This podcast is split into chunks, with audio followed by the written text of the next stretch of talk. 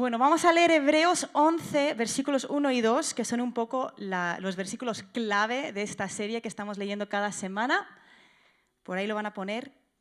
Dice, ahora bien, la fe es la certeza de lo que se espera, la convicción de lo que no se ve, porque por ella recibieron aprobación los, los antiguos. Ahora, si siguiésemos leyendo este capítulo de Hebreos 11, dice, por, por porque por ella recibieron aprobación y luego empieza a hablar de todos estos personajes que hicieron cosas de fe y que recibieron una aprobación de Dios, de wow, qué fe tienes. Y hemos estado viendo algunos de estos personajes ya, ¿verdad? Arrancamos con la vida de Abraham, con Itiel, hace unas semanas, y luego vimos a Abel y Enoch, la semana pasada estuvimos viendo a Noé, que edificó el arca, y si leyésemos todos los personajes mencionados en Hebreos 11, encontraríamos que hay dos tipos o categorías de demostraciones de fe en los diferentes personajes mencionados. Tenemos los que hicieron algo extremo, los que tomaron un paso radical, ¿no? como Abraham que lleva a su hijo a sacrificarlo, o, o Noé que se pone ahí a construir un arca. Y, tomaron pasos de fe muy visibles, que cualquier persona, aunque no creyesen en el Dios de, Abraham o en el Dios de, Noé, podrían haber dicho, madre mía, qué fe tienen. ¿no? Hicieron algo brutalmente visible a los ojos de los hombres. Y luego tenemos otro grupo de personajes en Hebreos 11 que no hicieron algo extraordinario a los ojos del hombre.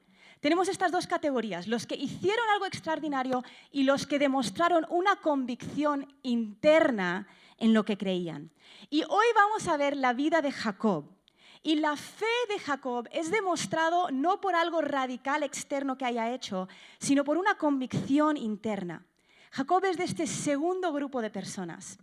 Ahora, puede que sea más difícil reconocer y honrar la fe de Jacob, que hizo algo muy sutil, si lo comparamos con Noé o con Abraham, ¿no? Sin embargo, lo que me encanta en este, en este pasaje es que Dios ve algo súper sutil que hace Jacob y él no lo categoriza. Él no dice, wow, la fe de, de Abraham, eso sí que fue fe. Uf, lo de Noé del arca, madre mía bueno, Jacob, te llevas un, aprobado, ¿no? sino que Él ve tanto la convicción interna de lo que creemos, nuestro corazón, con los actos externos de pasos de fe que tomamos. Y viendo nuestro corazón y cómo nos anclamos en nuestro corazón, Dios reconoce nuestra fe. Ahora, lo bueno de estudiar a alguien como Jacob, que hace algo muy sutil y que demuestra que cree en su corazón, es que es directamente aplicable a nosotros hoy. No sé tú, pero yo leo la vida de Abraham que hace algo radical, o leo la vida de Noé y digo, Señor, dime, dime, ¿qué hago? ¿Qué hago? ¿Dónde construyo el arca? ¿A dónde voy? De la tierra de mi parentela, sin saber a dónde, háblame, ¿no? Y si no tienes una palabra de Dios, dices, ahora, ¿cómo demuestro este estilo de vida de fe? Pero Jacob hace algo súper sutil que todos nosotros podemos aplicar. Entonces vamos a, leer lo que hace Jacob. Y está en Hebreos 11, versículo 21.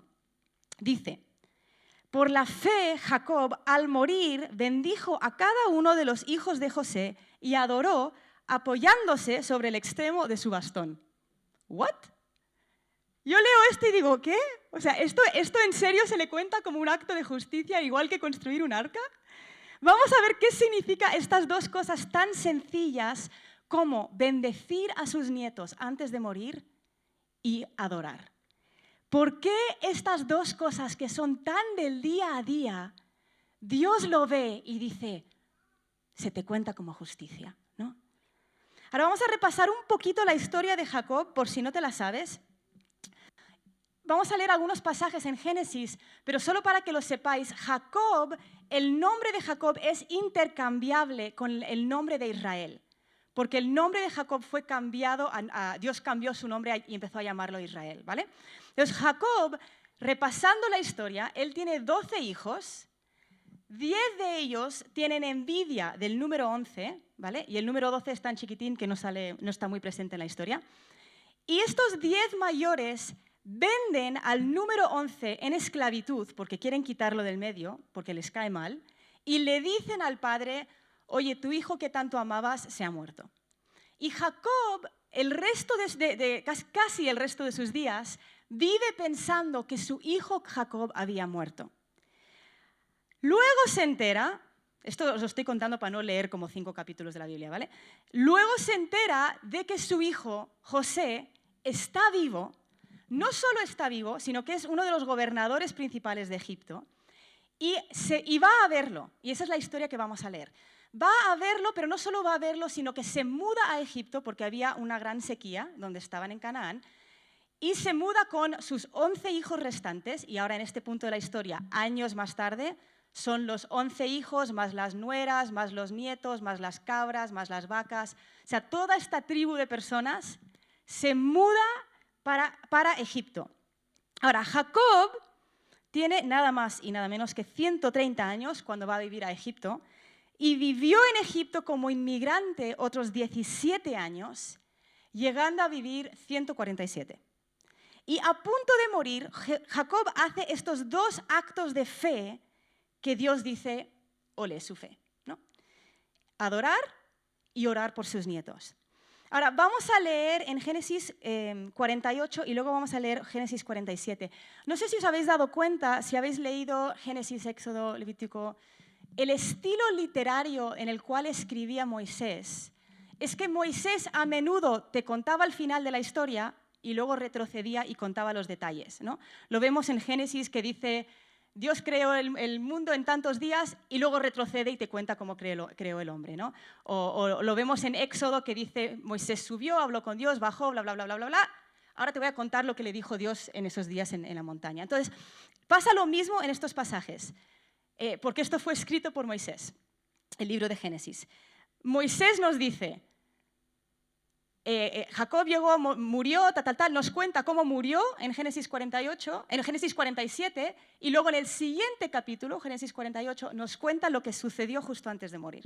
Entonces vamos a leer estos dos pasajes y vamos a empezar en Génesis 48, versículos del 8 al 15. Dice, cuando Israel, ahora sabemos que Israel es intercambiable con el nombre de Jacob, cuando Israel vio a los hijos de José, dijo, ¿quiénes son estos? Y José respondió a su padre, son mis hijos los que Dios me ha dado aquí. Y él dijo, acércalos a mí, te ruego, para que yo los bendiga. Y los ojos de Israel estaban tan débiles por la vejez que no podía ver. Entonces José se los acercó y él los besó y los abrazó. E Israel dijo a José, nunca esperaba ver tu rostro, y he aquí, Dios me ha permitido ver también a tus hijos.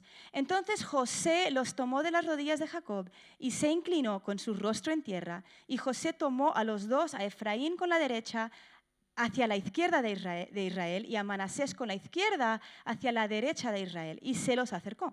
Pero Israel extendió su derecha y la puso sobre la cabeza de Efraín, que era el menor, y su izquierda sobre la cabeza de Manasés, cruzando adrede sus manos, aunque Manasés era el, primogénito, y bendijo a José. Y luego viene toda la bendición, ¿no? En, los versículos 15 y 16 tenemos esa oración que hizo Jacob a, a Efraín y a Manasés.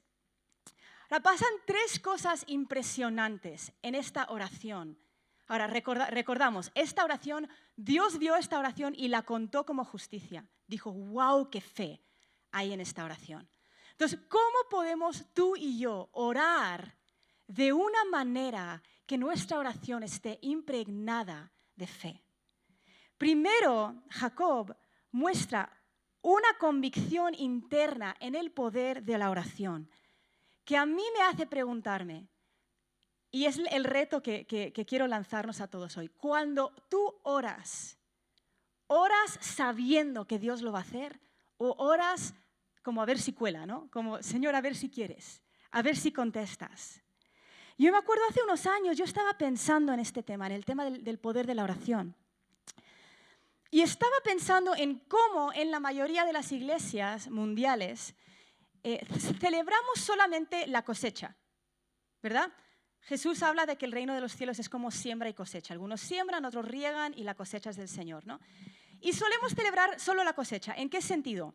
Hablamos de los testimonios cuando alguien da su vida a Cristo, los testimonios cuando alguien se bautiza, cuando alguien es sanado, ¿verdad? Normalmente no decimos oré por alguien y no se sanó. No solemos escuchar eso un domingo por la mañana con el micrófono, ¿no? Sin embargo, si es verdad que algunos siembran y que otros riegan y la cosecha realmente es de Dios. Ahora, entiendo el por qué contamos el testimonio. Hablamos de la cosecha porque la cosecha Tener la cosecha en mente es lo que nos hace sembrar y regar, ¿verdad? Pero yo estaba pensando, si realmente Dios, que está fuera del tiempo, Él ve, mira cómo este le predica a su compañero de trabajo y luego este lo riega, riega, riega, riega, riega, riega. Dios ve fuera del tiempo la cosecha que va a venir por nosotros el regar. ¿Tiene sentido? Yo estaba pensando en eso y pensé, wow, nunca celebramos el regar aunque Dios sabe lo que va a producir ese regar. Entonces yo me puse a mí misma como, hice como un ayuno de celebrar el regar, un ayuno de 21 días. Entonces me puse como, como meta, a mí me gusta experimentar con Dios, yo hago muchos juegos con Dios. Entonces este fue nuestro juego. Durante 21 días voy a celebrar cada vez que, cada vez que riego. Entonces por la noche yo me tumbaba en la cama y pensaba, vale, ¿dónde has regado hoy? Y pensaba, vale, pues Fui en bicicleta de casa al trabajo. Buah. Primera de Corintios dice que yo tengo la fragancia de Cristo. O sea, que yo he esparcido la fragancia de Cristo en todas estas calles. ¡Oh, gracias Jesús! Y yo celebraba como si fuese un testimonio aquí el domingo por la mañana. ¡Oh, uh ¿Y por qué no? Ah, oré por mi amiga, que todavía no... Oh, gracias Señor que tú vas a contestar esa oración. Porque Dios ve cuando nosotros regamos la cosecha que está por venir. Y no puedo evitar preguntarme si quizás Jacob tenía esa misma celebración en su corazón, creyendo en que lo que él estaba orando iba a suceder. La otra cosa que vemos en esta oración de Jacob es que él se conecta con el corazón del Padre, bendiciendo de manera general la vida de sus nietos y específica, hablando del futuro. Y mi pregunta para nosotros es, ¿oramos por orar? Porque hay que hacerlo, porque toca, porque le dije a fulanito que lo haría y como le dije que lo haría, pues lo hago. ¿O nos conectamos al corazón del Padre para saber, papá, ¿qué quieres tú? Voy a orar por esta persona en mi trabajo. ¿Qué quieres tú hacer en su vida? Cuando Jesús nos enseña a orar en Mateo 6, los discípulos le preguntan a Jesús, ¿no? Señor, enséñanos a orar. Y, enseña al Padre nuestro, que nos sabemos todos, ¿no? Padre nuestro que estás en los cielos, y les enseña a orar, orar de esta manera. Venga tu reino, hágase tu voluntad en la tierra como en el cielo. Entonces, conectarnos con el corazón del Padre al orar es tan sencillo como decir, Señor, ¿cómo sería si viniese tu reino a esta situación? Pues yo sé que en el cielo no hay, no hay angustia, entonces sé que sería paz. Entonces voy a conectarme al reino de los cielos y orar por paz, orar por provisión, orar por sanidad, desde una postura conectados con el corazón del Padre. Y la tercera cosa que vemos que hace Jacob en esta oración es que hace un acto profético en medio de esta oración. Ahora hemos visto que Noé hizo una locura de fe, hemos visto que Abraham hizo una locura de fe, y aquí tenemos una locura de fe en esta oración, que si no lo leemos con cuidado puedes pasar desapercibido. El versículo 17 de Génesis 48 em, dice, cuando José vio que su padre había puesto, ahora repasamos un poco la historia, vienen con los dos hijos, el mayor y el menor, y, José coloca a sus hijos de tal manera que el padre que está viejito y que no les conoce muy bien pueda poner su diestra sobre el mayor y darle la bendición mayor y poner su mano izquierda sobre el menor y darle la bendición menor. Sin embargo, lo que hace José es que él toma su mano derecha y le da la bendición al menor, lo cual era totalmente impensable.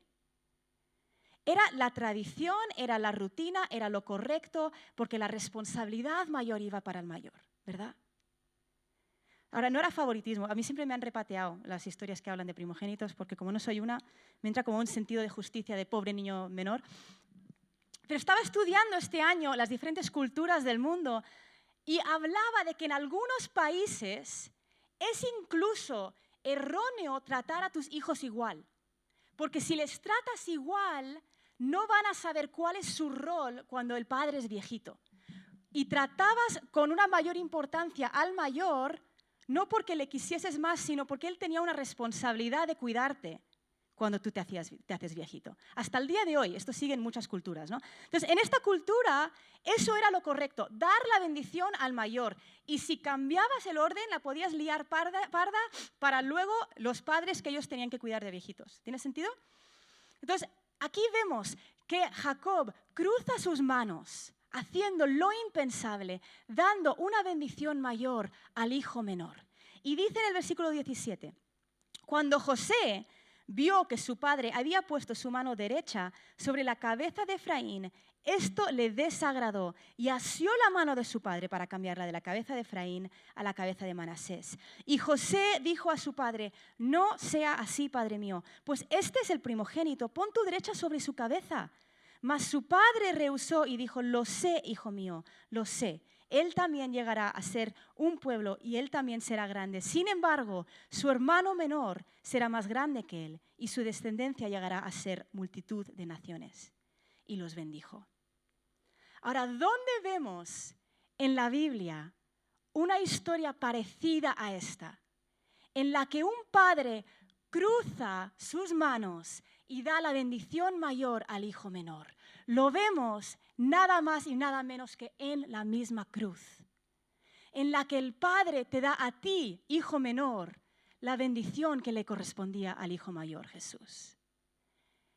Miles de años antes de la venida de Cristo, era tal la conexión que tenía Jacob con el Padre que lleno de fe hace una oración conectado con el corazón del Padre y a través de su oración un acto profético que nos habla de la bendición que nos iba a tocar a su novia cientos y cientos de años más tarde.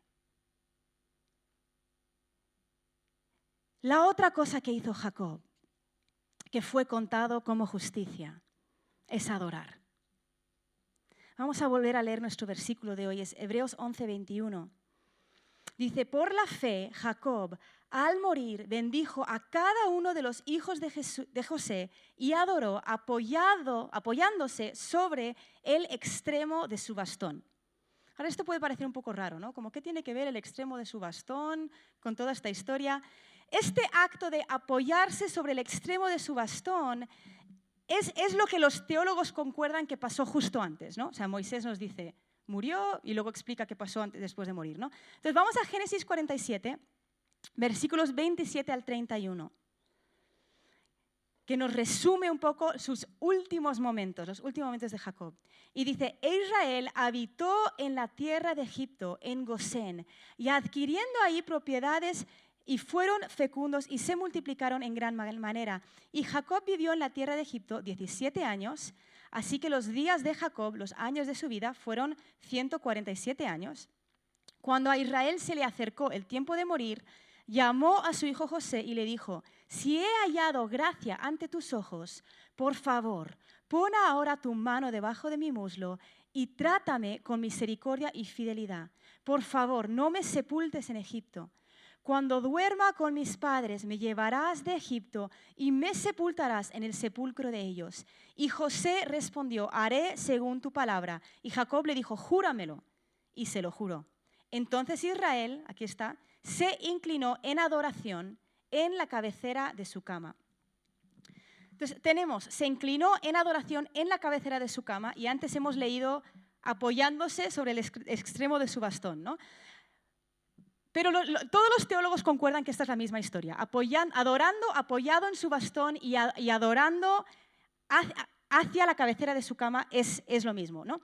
La palabra en la, que pone en la cabecera de su cama, es la misma en hebreo que hacia. O sea, se usan intercambiablemente. Entonces, Jacob adoró hacia la cabecera de su cama, apoyado en su bastón. Ahora, lo que sucede en esta parte de la historia es que Jacob le pide a su hijo, es como su último deseo antes de morir. Le dice, oye, me voy a morir, pero cuando tú salgas de Egipto, cuando te vayas, no me dejes aquí, no dejes mis huesos aquí. Vuelve a llevarme a la tierra prometida, vuelve a llevarme al lugar donde están mis antepasados. Y era muy importante para él. Y le obliga a su hijo a júrame que lo vas a hacer. O sea, esto era súper importante, no era una, una, promesita de Pinky Promise, ¿no? Era de verdad, júrame que vas a hacer esto, ¿no? Y, y José se lo jura. Y con esta promesa de José todavía resonando en sus oídos, Israel se inclina en adoración.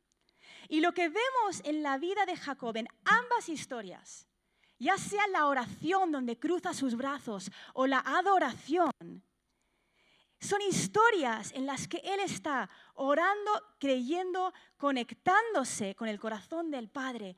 Y las historias que hemos visto de Noé y de Abraham nos muestran cómo vivir por fe. Pero esta historia nos muestra cómo morir en fe. Porque aunque nuestra fe se evidencia a lo largo de nuestra vida, de los pasos que tomamos, no hay mayor momento para que la fe sea glorificada que en esos últimos instantes de vida. Su fe en, muerta, en muerte se constituyó en que él creía confiadamente en el cumplimiento de una promesa que él nunca iba a ver.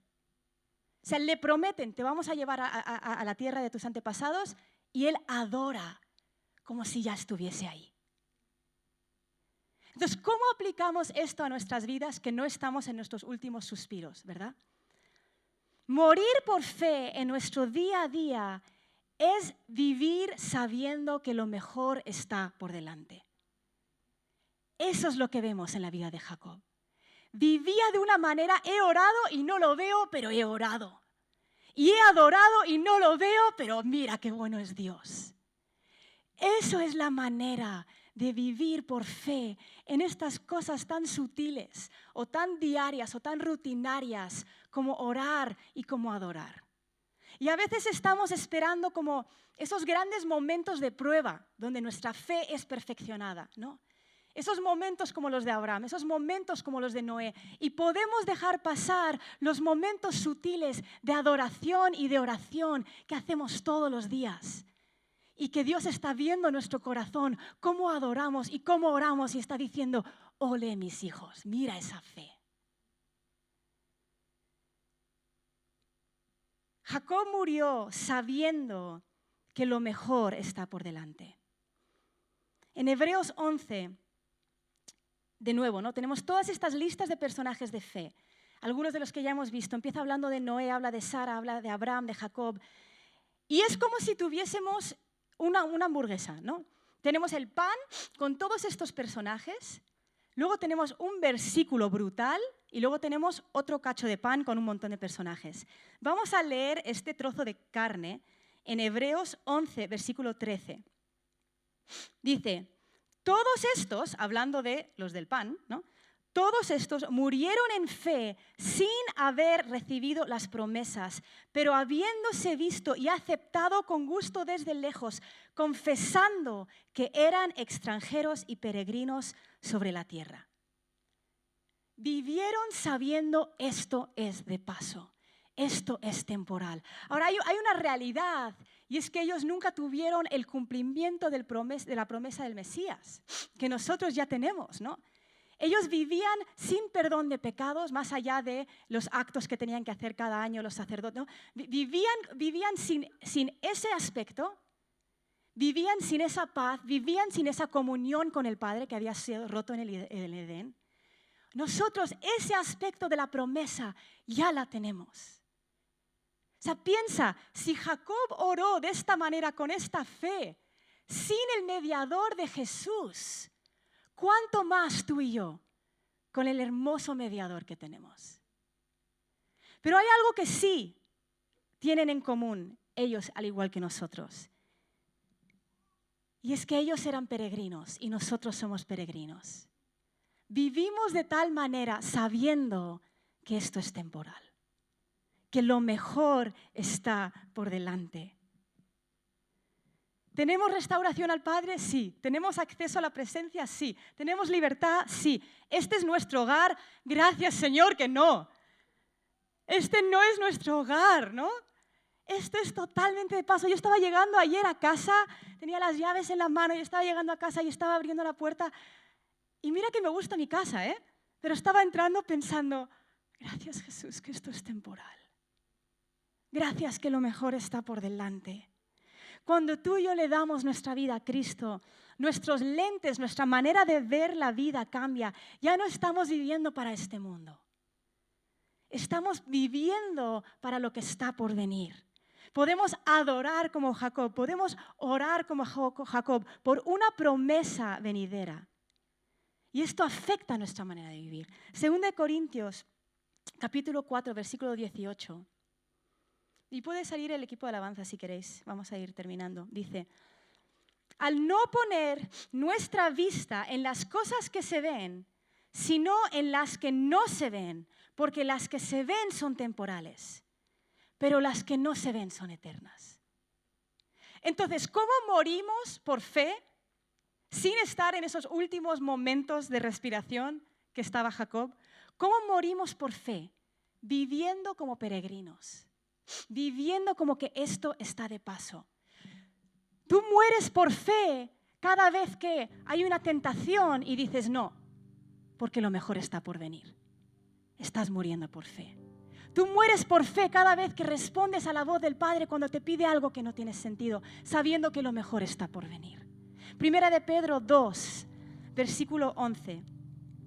Dice, amados, os ruego como a extranjeros y peregrinos como extranjeros y peregrinos. Si no tenemos claro que somos extranjeros y peregrinos, la siguiente parte de lo que pide Pedro es imposible. Que os abstengáis de las pasiones carnales que combaten contra el alma. Cuando tú y yo sabemos, estamos de paso, estamos de paso, estamos de paso, cambia nuestra manera de actuar. Estaba pensando en esta semana, Cuando Jesús estaba en la barca y se queda dormido, ¿os acordáis de la historia? Jesús se queda sobado en la barca y los discípulos están pasando miedo porque hay una tormenta. Y están con el estrés aquí de nos vamos a morir, nos vamos a morir, nos vamos a morir. Jesús totalmente dormido. Ellos, nos vamos a morir, nos vamos a morir. Despiertan a Jesús, ¿verdad? Jesús calma la tormenta y dice, chicos, ¿qué pasa con vuestra fe? Unos capítulos más tarde tenemos a Jesús en el jardín de Getsemaní diciéndole a sus discípulos, oye, ¿podéis orar por mí? Y se va y vuelve y se han quedado dormidos. Chicos, orar, orar por mí, les despierta. ¿No podéis velar ni una hora? Se va a orar, vuelve otra vez dormidos. Una tercera vez, chicos, por favor, despertar, ¿no podéis velar conmigo? Y me recuerda tanto a mi vida, que muchas de las cosas que a mí me preocupan, a Jesús le tienen totalmente dormido. Y muchas cosas que a Jesús le preocupan, a mí me tienen totalmente dormida. Y vemos la vida de Jacob conectado al corazón del Padre, trayendo el reino de los cielos antes incluso de Jesús a través de la oración y a través de la alabanza. Y esa es la invitación para nosotros hoy. Construyamos nuestra fe con nuestra adoración y con la alabanza. Ora de tal manera que tú digas, yo sé que esto va a pasar. Adora de tal manera diciendo, yo sé que esto es temporal. Eso es lo que Dios vio en la vida de Jacob y dijo, ole la fe de este tío. Quiero invitarte a ponerte de pie.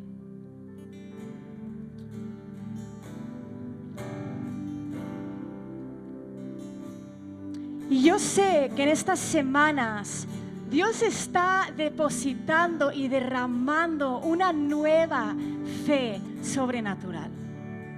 Ya hemos escuchado varios testimonios de gente entendiendo y recibiendo fe para creer en cosas totalmente imposibles. Entonces, si tú dices, yo necesito fe para mi día a día, A lo mejor no es un paso radical, pero yo necesito fe para cuando yo oro. Yo necesito fe para cuando yo adoro. Quiero que pongas tus manos en posición de recibir.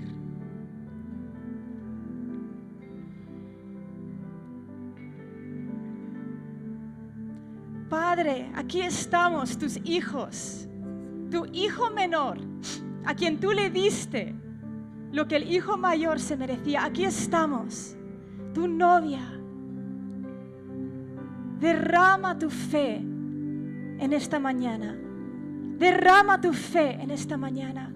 Tú eres el autor y el consumador de nuestra fe. Ya no queremos hacer oraciones, orar por orar o adorar por adorar. Danos esa fe, Señor para orar conectados a tu corazón, para vivir en nuestro día a día, sabiendo que esto es temporal y que lo importante es lo que sucede cuando oramos, lo importante es lo que sucede cuando adoramos. Derrama tu fe, Señor, derrama tu fe. No nos conformamos con lo poquito que tenemos. Sabemos que un granito de mostaza es suficiente para ti, pero queremos más que el granito de mostaza. Derrama tu fe en esta mañana, Jesús. Y recuérdanos, Padre, recuérdanos que esto es temporal, que vivimos para lo que viene. En el nombre de Jesús.